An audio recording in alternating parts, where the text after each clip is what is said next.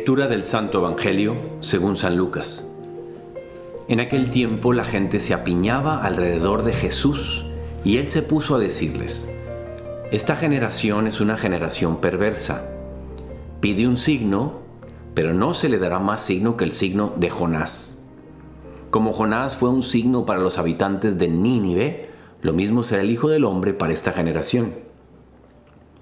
Cuando sean juzgados los hombres de esta generación, la reina del sur se levantará y hará que los condenen. Porque ella vino desde los confines de la tierra para escuchar la sabiduría de Salomón. Y aquí hay uno que es más que Salomón. Cuando sea juzgada esta generación, los hombres de Nínive se alzarán y harán que los condenen, porque ellos se convirtieron con la predicación de Jonás. Y aquí hay uno que es más que Jonás. Amigo y amiga, ¿cómo estás? Sabes que este evangelio tiene un poquito de culturilla que probablemente te interese saber. Dirás, bueno, a ver, cuéntame, padre, esto de Jonás y esto de la reina del sur, ¿a qué se refiere? ¿Qué enseñanza puede tener para mí hoy? Bueno, pues yo no sé si tú has escuchado que aunque el Antiguo Testamento, o sea, la primera parte de la Biblia, es un poquito más complejo, sin duda, que el Nuevo Testamento, por la antigüedad sobre todo. El Antiguo Testamento nos da mucha luz a lo que tenemos que hacer hoy, tú y yo, aquí y ahora. El Antiguo Testamento es preparación para la venida de Jesús. Es lenguaje más antiguo, cuando tenían otros valores, otros principios cuando la humanidad era, por así decir, como un adolescente de 13 o 14 años, caprichoso, desobediente, y entonces Dios lo tenía que tratar de maneras diversas, pero además toda la historia de la salvación pues es una preparación para la plenitud de los tiempos. Así decimos que en la plenitud de los tiempos vino Jesús. Y tú y yo estamos en digamos que en esa continuidad de la plenitud de los tiempos, la plenitud de los tiempos sobre todo, pues se refiere a la época de Jesús, ese imperio greco-romano donde nace la civilización occidental. El hecho es que en el Antiguo Testamento vemos aquí dos hechos. Primero que Jonás fue a evangelizar a los gentiles. Ah, caray.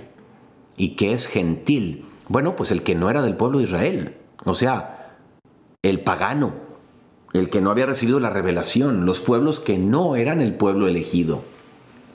Y tú sabes que el pueblo elegido hoy, el nuevo pueblo elegido, la continuación de Israel, pues es la iglesia, la iglesia católica. Bueno, y esto de la reina del sur, ¿a qué se refiere, padre? La reina del sur es aquel hecho más o menos por el año 980, 950 antes de Cristo, en que Israel era como el Estados Unidos de hoy, o como la Inglaterra de hace 100 años, o como la Francia de hace 200 años, eran el líder del mundo, el lugar cultural más importante. El reino de David llegó a su esplendor y David es padre de Salomón, como sé que tú sabes. Esa mujer, venida de muy lejos, impresionada por lo que le contaban de ese pueblo de Israel, que había sido muy pequeño y débil, vino a aprender de Salomón y ver el gran esplendor. O sea, en estos dos casos del Antiguo Testamento vemos cómo nos está poniendo Jesús a unas personas, llamémosle quizá unos profetas, o al menos unos evangelizadores del Antiguo Testamento, que estaban yendo a la generación alejada. Pues el día de hoy nos encontramos con un mundo que todos los católicos somos como esas señoras en el cafecito diciendo, ay, pero qué difícil está el mundo. Ay, pero esto está medio deschavetado.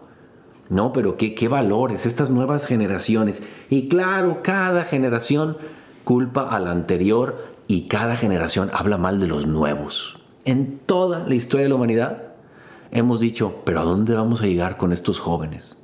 Y esos jóvenes se convierten en adultos y luego se ponen a hablar de los que vienen y así sucesivamente uno tras otro. El hecho es que nos cuesta mucho trabajo hablarle a los alejados, hablarle a los paganos, hablarle a todos aquellos que no tuvieron abuelita, abuelito, mamá, papá, colegio católico, principios, parroquia cercana, grupo juvenil.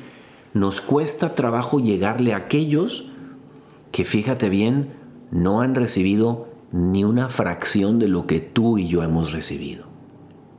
Estamos en una época en donde si precisamente se ha reducido el, el mundo cristiano, la civilización cristiana y la iglesia católica, todos no somos culpables, voy a decirlo así, ¿no? O sea, no hay que ponernos pesos que no nos corresponden, pero sí somos responsables. O sea, no somos culpables, pero sí responsables. ¿De qué?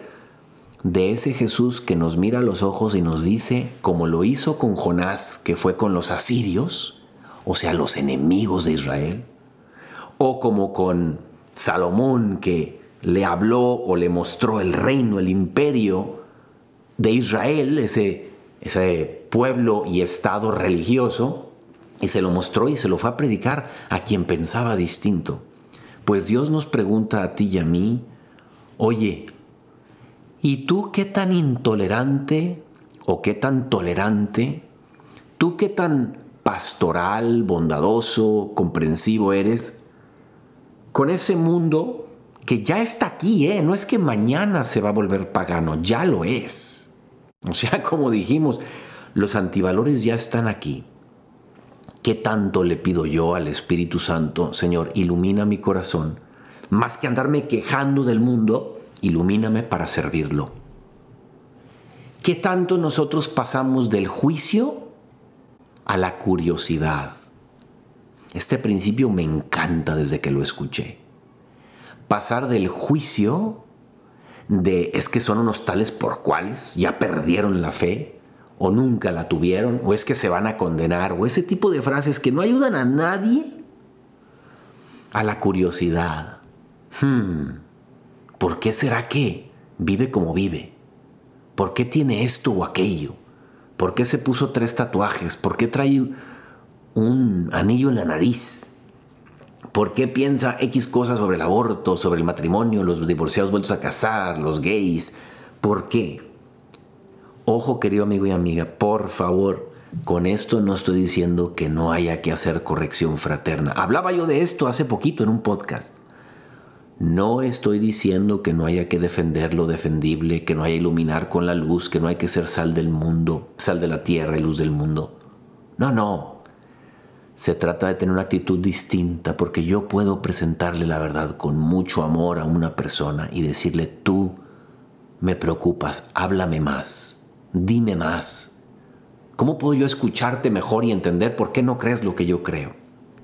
Y sembrar la semilla con curiosidad, con curiosidad. Perdónenme, pero es que esto es algo que si estuviera aquí Juan Pablo II o Benedicto XVI, nos dirían algo muy parecido al Papa Francisco, con qué ternura, con qué cuidado, con qué paciencia, sabiendo que mira, finalmente si se van a condenar, pues que se arreglen ellos con Dios. A mí lo que me toca es ser buen hermano o hermana. Aquí a mí lo que me toca es acompañar, estar cercano. Es quizá elegir el mejor momento para hablarle y decirle, "Oye, te tengo otra propuesta, tengo algo mejor para ti." Y no es solo mío. Y así con mi buena formación puedo presentarle opciones distintas a la que está viviendo. Pero que no sea eso lo primero que le digo como yo desesperado porque estos paganos. No, no, no, no. Y entonces podremos decir con Jesús, aquí hay uno más que Jonás, aquí hay uno más que la reina del sur, aquí hay uno más que Salomón. Podremos decir, lo que te presento no viene solo de mí. Estoy con cariño queriendo presentarte la verdadera doctrina, lo que te hará feliz. A lo mejor esa frase que acabo de decir, la verdadera doctrina, aunque tú y yo sabemos que es la verdadera doctrina, no la digamos, ¿sabes? Porque hay gente que nada más escucha doctrina y dice, no quiero eso. Presentarles con otras palabras. Somos tú y yo, amigo y amiga, responsables de encontrar el lenguaje que no los apaga, que no cierra las persianas. Tú, mamá o papá que me escuchas, y que estás desesperado porque tu hijo o tu hija andan en tal o cual camino. Te entiendo bien, no te preocupes por estar preocupado, te preocupas porque amas. Pero mi pregunta es, cómo has cambiado el lenguaje, cómo has hecho para que no se desconecten ellos de tu mensaje. Acompaña, está cerca y sí, también presenta la verdad.